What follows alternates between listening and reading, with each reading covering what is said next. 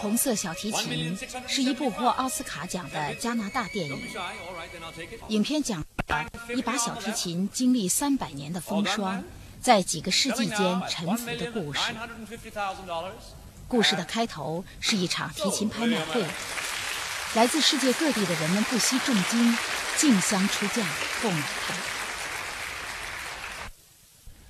刚才我们看到的呢，是经过编剧演绎的故事，而在现实生活中也有同样的拍卖会。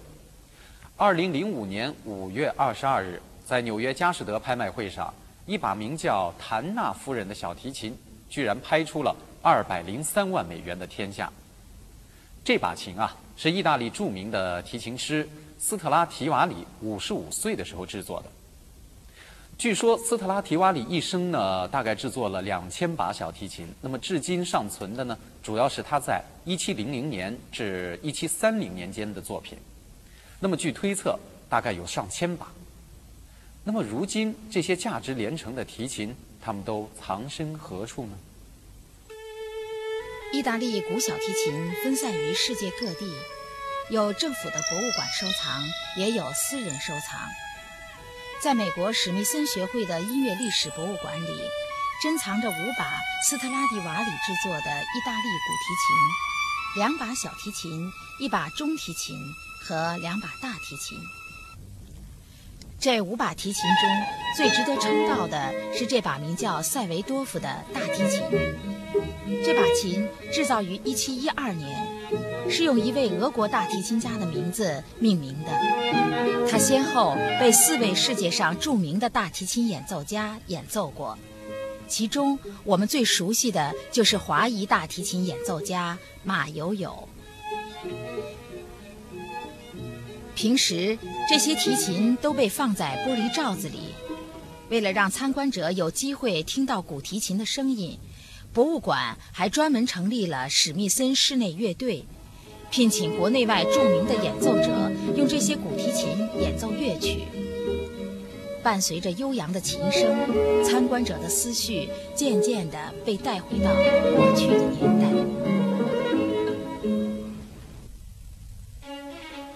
十七、十八世纪，意大利的克雷莫纳以小提琴制作而闻名。在克雷莫纳美丽的圣多米尼格广场前，有一条作坊街。著名的提琴制作三大家族——阿玛蒂、斯特拉迪瓦里、瓜纳里，都住在这里。小提琴制作的黄金时代是随着阿玛蒂一家的繁荣开始的。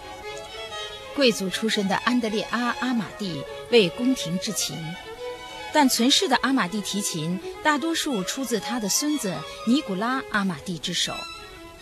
尼古拉·阿玛蒂又教了两个学生，他们是斯特拉迪瓦里和瓜纳里。后来，三个人渐渐形成了自己的风格，自成一派。这就是著名的小提琴制作三大家族。他们制作的小提琴均以各自家族姓氏命名。一个半世纪中，在克雷莫纳制成了大约两万把名琴，而且每把名琴都是一件精美的艺术品。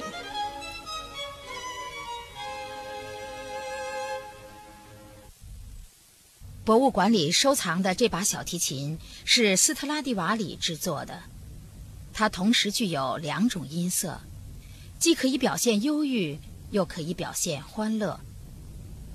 从这把琴的制作工艺可以看出，斯特拉蒂瓦里对提琴的每个细节都精心处理过。面板上音孔的风格和背板上的火焰纹，都体现了他对高贵品味的追求和对木质的精心挑选。据说，意大利提琴大师对提琴木材的选择是特别的仔细。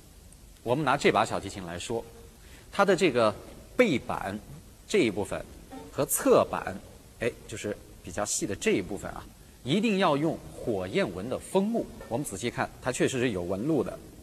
那么这个面板还有阴柱，阴柱在哪里呢？阴柱在这个里面，大概是这个位置支撑这个面板。我从这个缝隙呢可以看到啊，它呢是一定要用云杉木材，这两种木材啊都非常难得。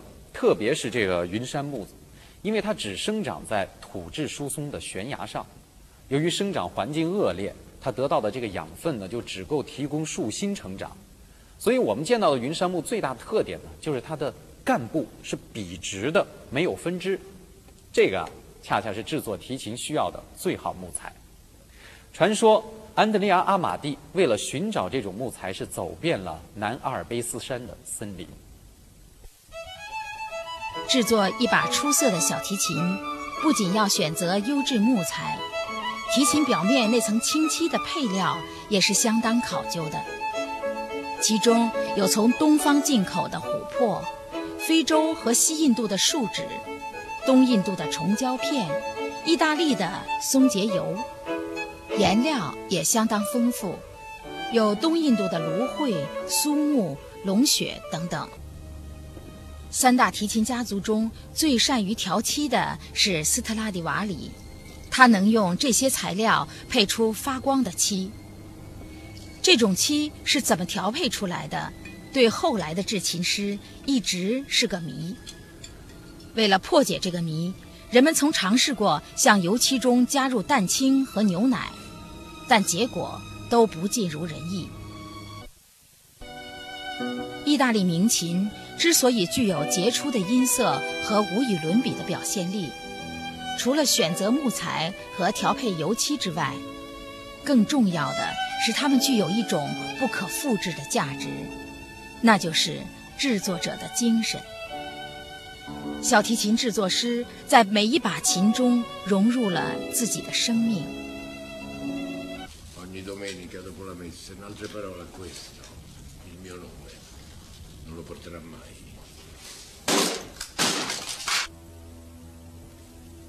据说，影片《红色小提琴》里那个17世纪的制琴师尼古拉的原型就是斯特拉蒂瓦里。像莎士比亚一样，斯特拉蒂瓦里一生创作出很多杰作，他制作的每一把琴都不相同。从他优美精细的作品中可以看出，这绝对是个完美主义者。同样，影片中的尼古拉准备用毕生心力制造一把举世无双的小提琴，送给即将出世的儿子。然而，忘我的工作使他疏忽了对妻子的照顾。一天，当他从作坊回到家时，发现妻子因难产而死去。腹中的孩子也已经夭折。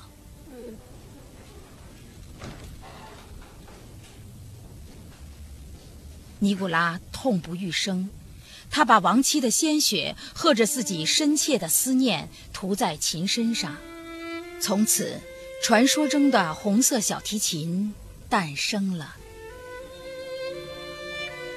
由于意大利名琴的精致，使它们具有不菲的价值。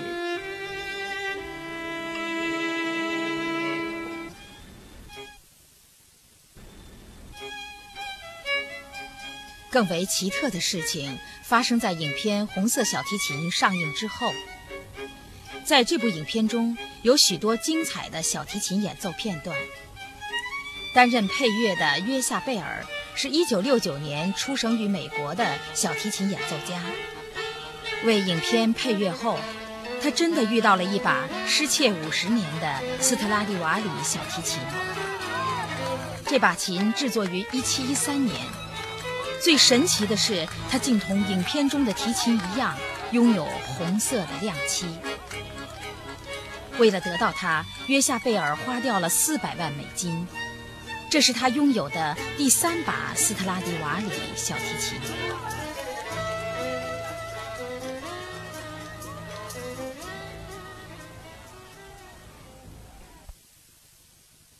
四百年来，由于运用了许多高科技手段。提琴的制作越来越精密了，然而却没有一把能超越意大利名琴在人们心中的地位。有时，人们对提琴的崇拜竟会超过对演奏家的崇拜。著名小提琴演奏家帕格尼尼在一次演奏会前，发现自己一直使用的瓜纳里小提琴不翼而飞了。只好临时换用一把普通的琴上台。一曲终了，掌声如雷，观众们根本没有听出琴的异样。他们热情呼唤的不是帕格尼尼的名字，而是小提琴的制作者瓜纳里。两百年前的观众对鸣琴的迷恋竟如此狂热。三大家族的名琴，大多数都收藏在著名的小提琴演奏家手中。当他们慢慢地将珍贵的琴弓碰触琴弦的时候，世界在小提琴的乐声中融化。